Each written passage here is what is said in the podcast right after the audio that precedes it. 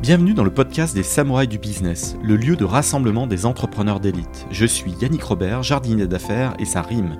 Accompagnez-moi pendant une bonne demi-heure de concentré de jus de cerveau et transcendez votre start-up et les projets dans lesquels vous vous investissez. Changez votre destinée et découvrez tous les stratagèmes et autres techniques secrètes qui vous permettront de craquer votre secteur. Place à l'invité du jour. Bienvenue dans ce nouvel épisode des Samouraïs du Business. J'accueille aujourd'hui François Dequeret qui est basé euh, au Québec, mon premier invité euh, outre-Atlantique. Bonjour François. Bonjour, mais ravi euh, d'être ton premier outre-Atlantique. Je savais pas que j'étais le premier. Je suis, je suis super excité par ça. Voilà, j'ai eu mon premier invité. français pour ceux qui se demandent. Ouais, j'ai eu mon premier invité belge. Là, je vais essayer de creuser l'écosystème tech belge, mais l'écosystème euh, canadien, de manière générale, québécois aussi, je, à fond, ça peut être sympa. Alors, tu es le, le CEO de Simplic, une plateforme de, de crowdfunding aujourd'hui fondée en, en, 2015, mais qui était plutôt un réseau de, de bénévoles. Est-ce que tu peux nous, nous pitcher ton projet et les quelques pivots qu'il y a eu ces, ces cinq dernières années? Ben avec plaisir. En 2015, j'étais étudiant. Donc moi, je suis, je suis français. Ce n'est pas un accent euh, québécois. Je suis, j'ai fait euh, ingénieur en France et une maîtrise à, à Polytechnique à Montréal. J'ai rencontré mon cofondateur Thibaut. Moi, ce que je voulais faire, c'était faire du bénévolat en arrivant. C'est, je voulais bah, déjà aider et aussi euh, m'impliquer dans la communauté, découvrir ces nouvelles cultures. Et en fait, j'ai vu toute la friction qu'il y avait entre le moment où tu dis je veux faire du bénévolat et je suis vraiment à aider un organisme. Et avec Thibaut, on, il en est sorti une marketplace de, de bénévolat qui est, qui est devenue de 2016 à, à 2019 la, la plus grande marketplace de bénévolat du Québec avec des milliers d'organismes euh, qui, qui l'utilisent et des dizaines de milliers de bénévoles. Euh, ce qui nous a fait euh, pivoter, c'est l'envie d'avoir un impact à grande échelle et ça, c'est, le bénévolat, c'était un marché très dur à monétiser. On arrivait à faire euh, première année 50 000 dollars, deuxième année 100 000, 150 000, mais on ne pouvait pas construire la technologie qu'on avait envie de construire qui allait changer la vie des organismes. Ce qui est intéressant, c'est que ce, ce premier travail, ça nous a permis de nous rendre compte euh, du rapport des non-profits, des assos, des, euh, ouais, des assos, des ONG, avec la technologie et pourquoi ils n'arrivent pas à se le payer en fait, euh, la raison pourquoi, c'est que le plus important pour un organisme, c'est de montrer qu'il dépense pas trop, parce que si tu lui dis, moi, enfin, si quand tu lui donnes 100 dollars, il dit, bah, je vais en utiliser 30 dollars pour mes dépenses de technologie et d'administration, bah, personne veut lui donner d'argent. Alors, c'est ce qui nous a amené. Ouais. ouais. on va peut-être dire que du coup, tu es euh, une sorte de fintech, une sorte de, de, de, Kickstarter maintenant, de plateforme qui permet aux ONG de, de venir organiser leur campagne de récolter de l'argent et tu ne prends pas de, de commission au passage. Donc du coup, ça c'est c'est le côté un peu transparent que tu souhaites offrir pour euh, pour offrir un peu de scalabilité et et tu aides euh, ouais des, des milliers d'entreprises. Tu fais 75 000 euros de revenus mensuels euh, aujourd'hui, donc maintenant tu as un vrai un vrai business récurrent. Donc euh, tu as ton market fit, on va dire. Exactement. En fait, le, le quand on s'est rendu compte de ce problème pour euh, pour accéder à la technologie, c'est là on a lancé du paiement gratuit basé sur des contributions volontaires, des pourboires, comme LOASO a fait en France. Ils nous ont d'ailleurs euh, aidé sur le marché nord-américain. Et là, une fois qu'il y a eu ce product market fit sur les paiements, ça allait super vite. Donc, euh, les... en deux mois, on avait processé 20 000. L'année suivante, 1 million. Là, après deux ans, on en est à 20 millions. Puis on voit la, la croissance qui continue. Et comme tu dis, ça fait euh, 75 000 euros de, de revenus mensuels euh, en croissance proportionnelle aux revenus qu'on processe pour les organismes. Et, et, une équipe de 20 personnes. Alors, comment est-ce qu'elle est ton, ton équipe du coup? Comment tu as structuré les, les différents rôles? Ouais. Alors, on est 20 sur LinkedIn. Euh, on est 10 en full-time en vrai. c'est pour euh, pour montrer un peu des gros bras, mais c'est plutôt des, des, advisors et des amis les dix autres. Euh, comment c'est structuré? Ça, on, nos premiers recrutements, ça a été euh, commerciaux.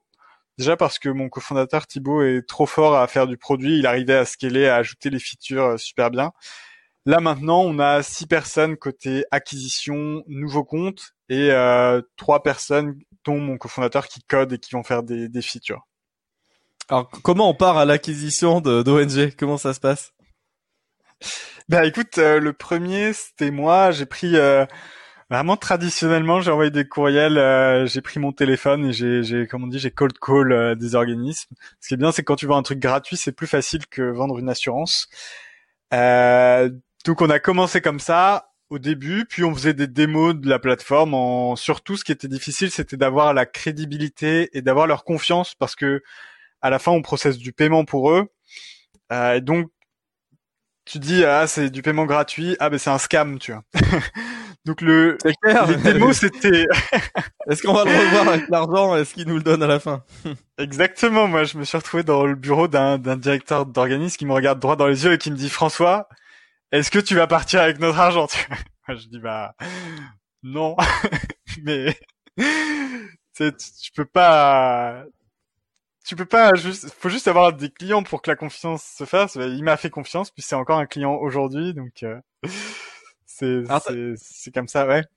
J'ai vu que tu avais démarré jeune euh, donc euh, au moment où tu crées tu as 25 ans. C'était quoi les challenges pour toi de, de démarrer aussi jeune? C'est une bonne question c'est une bonne question bah je pense que ce qu'on a fait de Ouais, bah en fait, il n'y a pas eu tant de challenge dû à la jeunesse, je pense, à part qu'on était nul. C'est-à-dire que, euh, tu sais, monter une business, on avait, enfin, heureusement qu'on s'est bouffé vraiment des heures et des heures de vidéos YouTube, euh, de de blogs, etc. Et les bons contenus, ce qu'on regardait il y a cinq ans, c'était Coup d'État de The Family qu'on a beaucoup beaucoup regardé. Ça m'a marre. Que j'aimerais bien avoir sur le podcast. Il a un agenda euh, ultra chargé, mais j'ai eu des gens de, de son équipe, et notamment ah Maxime Blondel de The Secret Company, et on a fait un super épisode ensemble. Trop bien. bah, c'est ça, on a commencé avec eux, euh, enfin en les écoutant. Puis ce qui est bien, je pense, c'est qu'on n'avait pas trop d'idées reçues. Puis comme on était au Québec, on avait pas trop de réseau. Enfin, on est vraiment parti de rien. Et je pense qu'on a bien appliqué le fait de pas trop se prendre, euh, pas trop se poser de questions sur les bourses, les partenariats, les subventions, la comptabilité.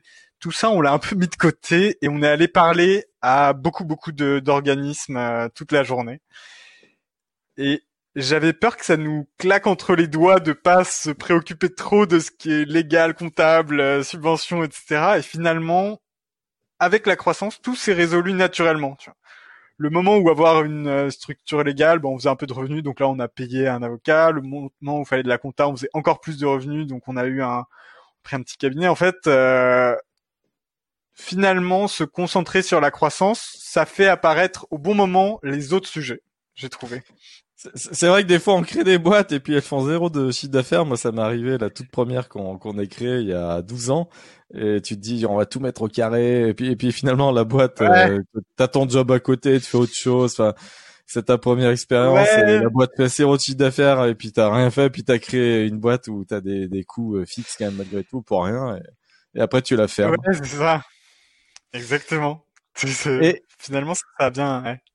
L'entrepreneuriat euh, au Canada de manière générale, mais au Québec peut-être de manière plus précise, comment ça se passe? C'est quoi l'écosystème? Il y a peut-être des contraintes de, de visa. Moi, j'ai des potes hein, qui sont partis et ils ont jamais obtenu le visa. Ils ont dû rentrer. à chaque fois, c'était le renouvellement, le stress, le truc comme ça, et, ils ont dû rentrer en France. Mais explique-nous l'écosystème de manière générale euh, outre-Atlantique.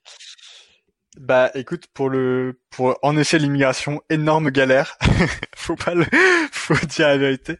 Quand on a levé fait notre première levée de fonds il y a un an et demi euh, donc fin un peu très très avancé due diligence. Bon alors euh, les contrats des employés ils sont à peu près en règle. Thibaut il avait son visa qui expirait trois jours après et il a pris un avion en plein milieu et il est revenu trois mois après. Enfin bref il se faisait en gros expulser temporairement du pays en pleine levée de fonds parce que son visa expirait. Donc euh, en effet, ça amène des petits défis euh, de ce côté-là. Et comme t'es pas résident du pays, t'as pas accès à beaucoup de financement. Ça amène aussi des, défis. Euh, vous avez quand même levé 750 000 dollars de ce que je vois dans, dans Crunchbase. Donc c'est c'est ça. Ouais, c'est ça, c'était quand même sympa malgré ils ont fermé les yeux sur le fait que Thibaut partait. Euh, on les a convaincus qu'il allait pouvoir continuer à travailler et revenir. euh, je pense que j'aime. Moi, moi, j'ai jamais entrepris en France, donc je me sens moyennement légitime à comparer, mais en tout cas, ce que je trouve euh, incroyable au, au Québec, au Canada, c'est à quel point tout le monde ouvre ses portes aux entrepreneurs. C'est-à-dire que tu peux contacter quasiment n'importe quel euh, CEO de boîte euh, de moins de 100 employés ou de, enfin, de start-up tech en tout cas, et ils vont, euh, ils vont faire ce qu'ils peuvent pour t'aider. ça, j'ai trouvé ça extraordinaire. Je pense que c'est général à l'entrepreneuriat, mais ça m'a vraiment marqué. Puis euh, plus généralement, je trouve que les même les clients sont assez accessibles à l'entrepreneuriat, ça les intéresse et donc même si t'as pas encore ton product market fit, ils sont assez ouverts à te parler et à répondre à, tes questions. Alors, on se rend pas compte de tes enjeux comme ça en première lecture. On se dit les ONG, tout ça, mais c'est quoi la taille du marché? Alors, euh, nord-américain, euh, le total des flux sur une année dépensée par les, les ONG, c'est toi qui cites les, les chiffres, c'est plus de 10 milliards de dollars dépensés par an pour les, les fees, les fees euh, pour organiser les, les campagnes, les différentes euh, campagnes de, de dons, de plein de choses. C'est 10% de croissance par an. C'est huge.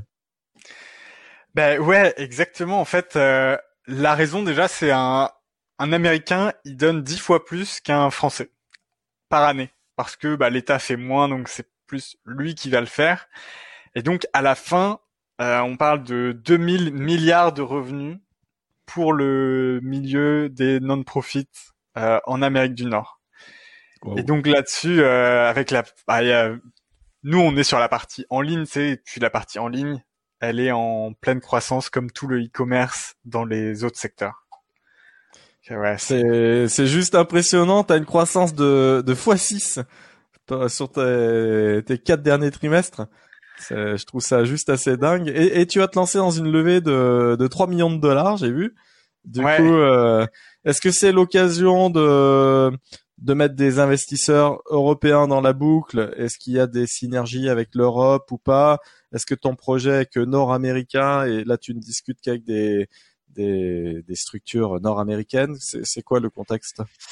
Bah, euh, c'est une bonne question. Ouais, en fait, on regarde aussi avec des fonds européens pour euh, bah, déjà parce qu'on notre réseau, bah, par notre réseau, mm, qu'on est deux cofondateurs français, on a un pied, enfin quand même une grande partie de notre réseau en France. Donc, euh, et le, le fit culturel qui va bien marcher avec les investisseurs français. Euh, donc on regarde les deux. Le, le lead de notre levée de fonds, ça va être très très raisonnablement un, un Canadien, mais euh, dans c'est possible que ce soit un Français euh, tout de même. Est-ce qu'on peut résumer ta, ton axe, euh, le tech for good? Parce que là, tu as envie d'avoir un impact maximal, tu es quand même sur un truc euh, deep market. Et, et, la techno, on a bien compris, là, tu es une fintech à la fin, c'est ça ton, ton business model. Donc, il y a de la tech. Est-ce que tu te revendiques tech for, tech for good? Euh, Ouais, clairement. Euh, le jour où on est, où on sent plus qu'on est for good, euh, Thibaut et moi, on on arrête quoi. c'est parce que à la fin, ce dans les moments durs, ce qui nous motive vraiment, c'est euh, les non-profits qui aiment ce qu'on leur fait, qui nous disent euh, que ça leur change la vie, que ça leur rapporte plus d'argent. Et c'est euh, et puis non-profit, c'est un mot vague, mais c'est l'association zéro déchet du coin, le collectif qui a des abeilles sur les toits de Montréal, c'est une société qui fait de la recherche euh, sur la maladie d'Alzheimer. Donc c'est ça qui est super motivant. Euh, dans le sujet, on est en train de devenir Bicorp. Je sais pas si tu es familier avec. Euh, J'ai eu plein d'invités. Euh, je peux en citer une bonne dizaine là qui sont qui ont obtenu la certification Bicorp.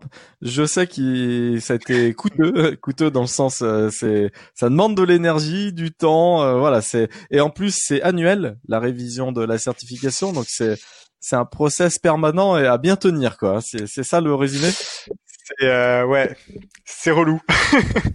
c'est clair. Mais bah, nous on est en, on commence donc je je sais pas à quel point ça va être euh, c'est sûr que c'est tous les ans. Moi, j'avais tous les trois ans en tête. J'espère que j'espère que. Alors moi, le tout tout tout dernier épisode, euh, fondateur de Céléo, Michael, euh, qui me dit ah euh, tous les ans. Après, moi, je suis pas le spécialiste de la certification B Corp, mais je t'enverrai le lien et c'est tous les ans. Donc.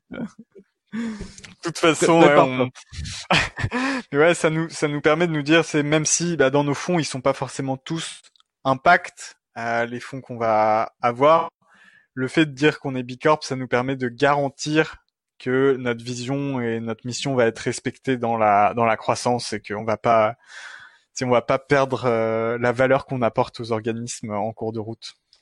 Alors, vu les chiffres de ta croissance, je vois que le Covid n'a pas impacté les dons et même au contraire euh, a dû euh, donner un coup de boost parce qu'on sent qu'il y a des besoins à droite à gauche et c'est le moment d'être solidaire.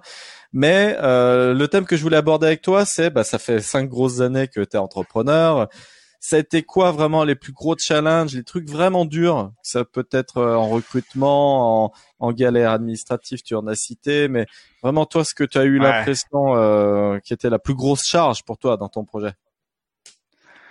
Franchement, la plus gros, le truc le plus dur, euh, c'était avoir cette traction initiale. Et, euh, et je pense que ça, bah, ça, ça a pas été tout, ça a pas été tout blanc ou tout noir. Genre, ça a pas été genre pas de traction, pas de traction, pas de traction. Euh, c'est parti c'est un premier client qui signe un truc, puis ça commence à avoir de l'intérêt, puis euh, tu te rends compte que le produit que tu offert, en fait, euh, tu vas pas réussir à le vendre à plus de 20 clients parce que c'est une niche vraiment trop niche et donc il y a pas de marché, donc tu essaies d'étendre un peu ton marché. Mais là, tu refais des clients et t'as pas de product market fit, ça les intéresse pas et, tu... c'est c'est une sorte de, de montagne russe de montagne russe de euh, réussir à trouver le bon produit. Heureusement qu'il y a des petits pics de dopamine au passage quand t'en as un qui dit ah c'est exactement ce qu'il me faut en cours de route. Ça, je pense que c'était le plus dur. Euh, niveau ressources humaines et équipe, bah c'est sûr, tu sais, de temps en temps, t'as un départ, euh, c'est super dur, faut recruter, mais finalement, je pense, j'ai vraiment, on a eu vraiment de la chance que globalement, on est, euh, on est une équipe dans laquelle on est tous super bien. Et après, l'autre énorme défi, c'est les levées, les levées de fonds. c'est, bah là, en plus, je suis en plein dedans, donc c'est ça qui me vient en tête, mais c'est sûr que c'est, euh, c'est un, je trouve ça dur parce qu'il y a vraiment des codes à comprendre et une manière de présenter les choses et parfois, parfois tu, si t'es, si t'as pas les, les personnes qui sont passées là juste avant pour te dire ce qu'il faut faire, je trouve c'est quasiment impossible, à part euh, si tu as, une traction incroyable. et, euh, et, et, toi, euh, tu te vois faire ton là là si tu te projettes sur les cinq prochaines années, tu te vois rester au Canada, au Québec ou de manière générale en Amérique du Nord.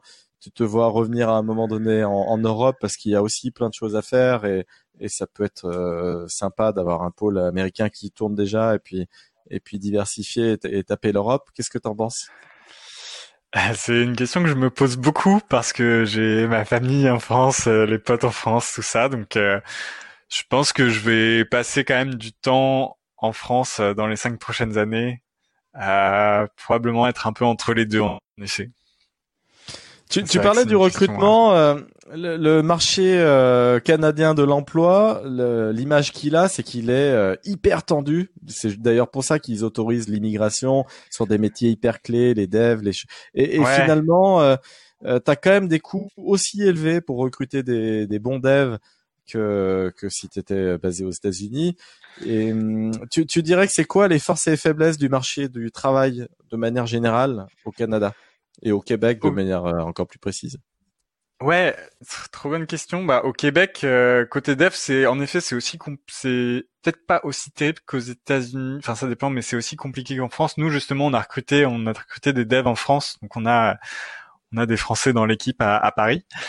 Euh, ce qui est, je trouve, ce qui est quand même super agréable. Moi, j'ai jamais travaillé en France, donc euh, je connais pas bien, mais c'est la, c'est vrai que c'est super flexible dans le sens où tu peux avoir quelqu'un, tu, tu fais tes, les entretiens et deux semaines après, il quitte son, son travail et il te rejoint.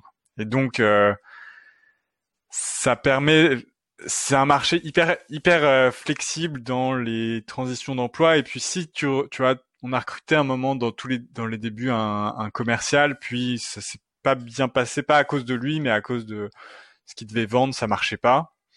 Et donc on l'a laissé aller. Et finalement, euh, c'était pas très grave parce que ça, ça réembauche très vite derrière. Donc euh, c'est en tout cas sur les métiers de, je pense peut-être pas sur tous les métiers, mais sur les métiers euh, startup, tech, etc., c'est super agréable parce que ça bouge très vite euh, dans les deux sens. C'est quoi les partenariats stratégiques qui ont le mieux fonctionné pour toi ces cinq dernières années et ceux que tu rêverais de construire, que t'as pas encore construit et c'est peut-être le moment de passer un message avec qui avec qui tu pourrais travailler et, ça donnera un coup de boost gagnant-gagnant aux, deux parties. euh, franchement, le partenaire stratégique de rêve, on l'a toujours pas trouvé. moi, je suis, je vais pas dire que je suis anti-partenariat, mais j'ai été déçu par les partenariats. pas par les personnes, mais en fait, je trouve souvent c'est tellement compliqué de travailler avec quelqu'un d'autre et de s'aligner, etc., que j'ai souvent trouvé les résultats décevants. Nous, notre partenaire rêvé, c'est une agence qui travaille avec les assos, tu vois, une agence qui euh, qui les aide à se digitaliser, à faire du marketing, à progresser, etc. Euh, mais en fait, on n'a jamais vraiment trouvé euh, le partenaire parfait. Euh, l'autre partenaire parfait serait des, de la tech complémentaire, donc un CRM pour non-profit, euh, sur lequel on puisse connecter euh, la, la, solution de paiement avec de fundraising. Mais c'est pareil, on n'a jamais vraiment trouvé l'alignement assez bon. Donc ouais, c'est on n'a pas trouvé les meilleurs partenariats pour le on n'a pas réussi à trouver des partenariats clés qui changent qui changent la donne mais peut-être que ça va changer les choses quelqu'un m'entend et va, va dire si si peut-être. eh oui c'est ça c'est ça le but.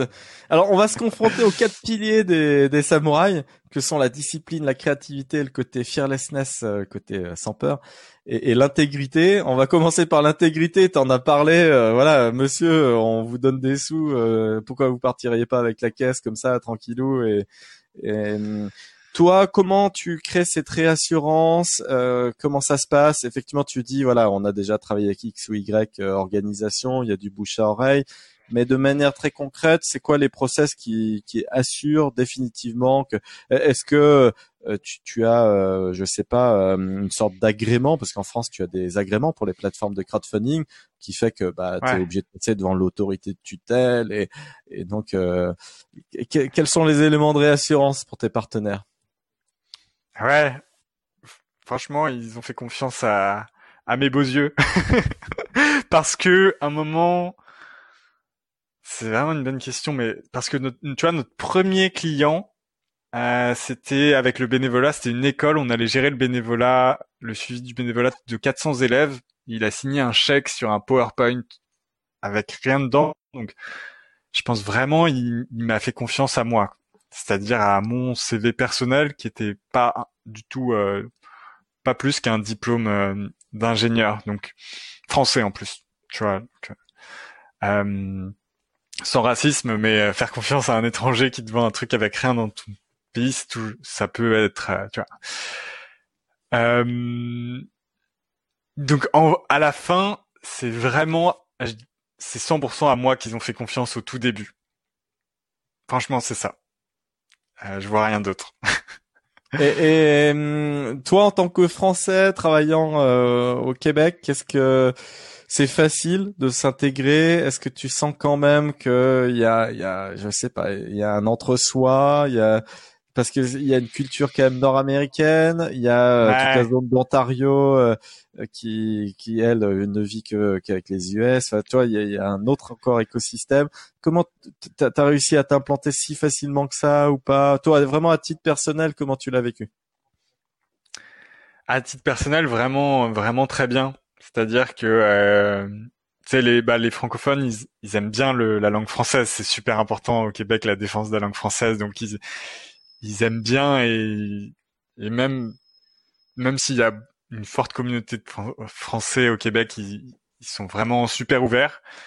Euh, et je trouve que les anglophones aussi sont super ouverts à, même si notre accent est pas, même quand, surtout au début, t'es un peu nul en anglais, euh, ils essaient de pas en tenir rigueur et je trouve ça vraiment, vraiment bien comme tolérance parce que même, tu vois, nous en, en France, si quelqu'un a un français moins bon, euh, je sais pas si on est aussi ouvert à faire du business qu'ils le sont avec euh, nous quand notre anglais est pas top. Ta, ta, dernière expression québécoise rigolote que tu as appris, c'est quoi? La dernière, la plus, mais je les, je les remarque plus. C'est ça, C'est ça. Ah oui, carrément. Ah ouais, c'est t'as devenu une deuxième nature. Swing ta baquette dans le fond de ta boîte à bois. C'est des trucs comme ça. Celle-là, celle-là, je la connais pas, tu vois. Attends, laisse-moi, laisse-moi, laisse-moi y réfléchir. Non, il y a une expression très utile. Ils disent c'est choquer. Choquer, ça veut dire tu t'as, tu t'as dit que t'allais le faire, mais tu le fais pas, tu vois. Genre, euh, ah ouais, tu viens pas, euh, tu viens pas boire une bière ce soir. Ouais, tu, tu, vas, tu vas te choquer. Tu vas pas venir euh, au drink tout à l'heure, quoi. C'est choqué. en, en, termes de créativité, c'est l'un des, des, des, quatre autres, enfin des trois derniers piliers des, des samouraïs. Qu'est-ce qu'il faut faire pour se démarquer justement dans, dans cet écosystème nord-américain? Est-ce que tu t'y prendrais de la même manière dans l'écosystème français? Mais voilà, qu'est-ce que ça t'oblige à faire de différent? Dans ce dans ce contexte euh, Bonne question. La créativité, on se dit toujours qu'on est qu'on est pas très créatif avec avec Thibaut. euh, on laisse, euh, mais on est notre créativité, on l'a, c'est une créativité de fainéant. En fait, c'est toujours de se dire, ok, mais là ils ont ce besoin super compliqué. Qu'est-ce qu'on peut faire de un peu plus simple qui va quand même résoudre le problème? Je pense que c'est c'est de ça qu'elle c'est là qu'elle apparaît. On est très anti, euh, on fait très peu de brainstorm et tout. On est, on n'aime pas, on a toujours l'impression un peu de perdre notre temps. Mais donc c'est ça, c'est une créativité de se dire ok c'est quoi ce problème, comment on peut le régler simplement sans y passer euh, des semaines? En termes de discipline et surtout d'autodiscipline, sachant que tu es ingénieur, comment tu te notes sur euh, une échelle de 0 à 10 Franchement, je me note à 10 sur 10. euh... l'incarnation même de l'autodiscipline. non, mais parce que tu notes chaque jamais. Jamais. Non, non mais c'est pas par euh, pas pour me vanter, mais en fait c'est parce que je trouve que c'est trop. Moi, j'essaie, au contraire, j'essaie de me battre à être moins, presque moins discipliné et me dire non mais euh, c'est pas grave euh, y a quelque chose de temps en temps. tu vois, faut aussi vivre et monter sa boîte, c'est aussi le bonheur d'être son propre patron. Et moi, trop souvent, euh, le vrai patron, c'est ma boîte et c'est pas moi. Et donc, euh, je me trouve trop discipliné pour ma vie personnelle. le, le, truc le plus l'histoire la... ouais, ouais l'histoire la plus imprévue qui te soit arrivée depuis cinq ans en tant qu'entrepreneur, ça a été quoi? Franchement, les, les, histoires les plus drôles avec Thibaut, c'est toujours des histoires de clients livrés. Notamment, il y en a surtout bah tu sais, les fondateurs étaient souvent assez optimistes et euh, on devait livrer Desjardins. Je sais pas si tu connais, c'est la plus grande banque euh, du Canada. On devrait leur livrer une plateforme au début sur le bénévolat à 8 heures du matin. Et Thibaut, il se trouve que comme on était à la bourre, ça tombait dans ses vacances en République dominicaine. Et euh, on faisait une nuit blanche tous les deux. Et dans l'hôtel où il était, il captait pas le Wi-Fi là où il y avait une prise pour charger son laptop. On était en train de coder les dernières lignes euh, ensemble, et donc toutes les deux heures, il allait charger son ordi et il travaillait pas. Et il sortait sur la terrasse où ça captait le wifi pour coder les dernières lignes, et il était 6 heures du matin. Et moi, dans les deux heures où il captait pas, ça me rendait fou. J'étais tout seul. Je me demandais si c'était endormi. Et, euh, c'est passé, c'est passé à 8 heures du mat. Euh. Ah, comme quoi il faut une batterie externe ou un truc, euh, toujours avoir une batterie de, de secours.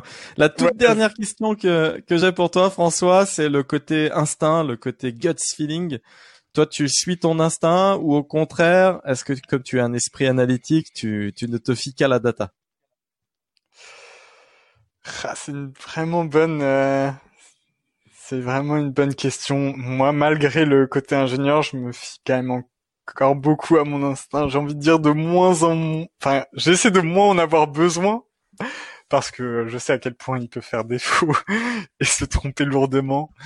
Ça a été quand même beaucoup de décisions à, à l'instinct avec Thibaut, ce qui revient un peu à notre côté pas très euh, créatif et brainstorming, mais euh, ah ouais, c'est sûr que c'est ça qu'il faut faire. Allez, euh, allez, on fonce et on verra.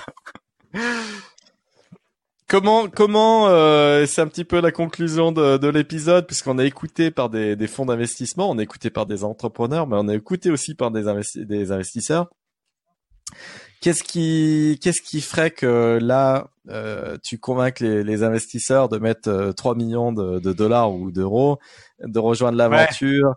Quelle est la taille de marché que tu vises, quel est le, quels sont les achievements que tu as envie d'accomplir là sur les 4-5 prochaines années? Ouais. Ben, l'histoire elle est elle est archi simple en fait, c'est le c'est il y a en ligne les organismes de taille petite et moyenne, il y a 250 milliards de dollars de GMV à processer par année euh, dans les années qui viennent. Et ce marché, personne n'est dessus parce que euh, les gens pensent que les, enfin les, les startups pensent que les non-profits sont cheap, et en effet elles sont cheap et elles ont pas de budget. Nous on a trouvé de monétiser GMV tout en le rendant accessible. Et donc euh, une autoroute pour croître et mener GMV de 250 milliards euh, en Amérique du Nord. Et à long terme, ce qui est super fort, c'est que c'est tout un écosystème technologique où il n'y a absolument pas de joueurs pour le moment, et donc aller faire une sorte de Shopify sur ce marché de la des interactions entre les individus et les non-profits. Eh ben écoute, ça sera la conclusion de, de l'épisode. Je te souhaite le, le, le, plus beau process de levée, les meilleurs investisseurs, que tu portes la tech for good euh, au plus au plus haut, que tu fasses le, le la passerelle entre les US et, et l'Europe. Je te souhaite ça.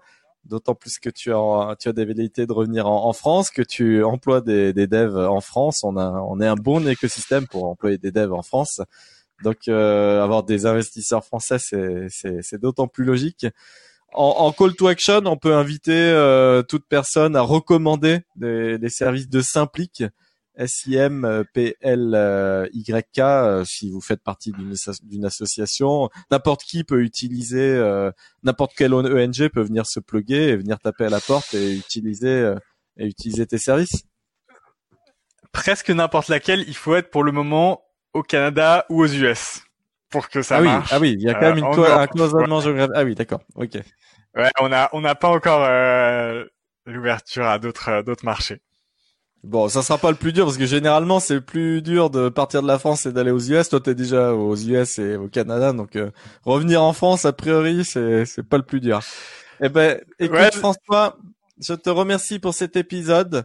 Euh, plein de bonnes choses. Passe un super été. On a enregistré un, un 10 juin 2021, donc euh, j'espère entendre de très bonnes nouvelles de ta part dans les dans les semaines, mois à venir, et, qu'à la rentrée ça ça booste pour toi. À, à très vite alors.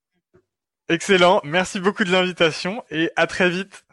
Et, et merci pour tes recos euh, d'entrepreneurs euh, canadiens et, et, que je creuse un peu la tech québécoise aussi. Ça, ça m'intéresse aussi.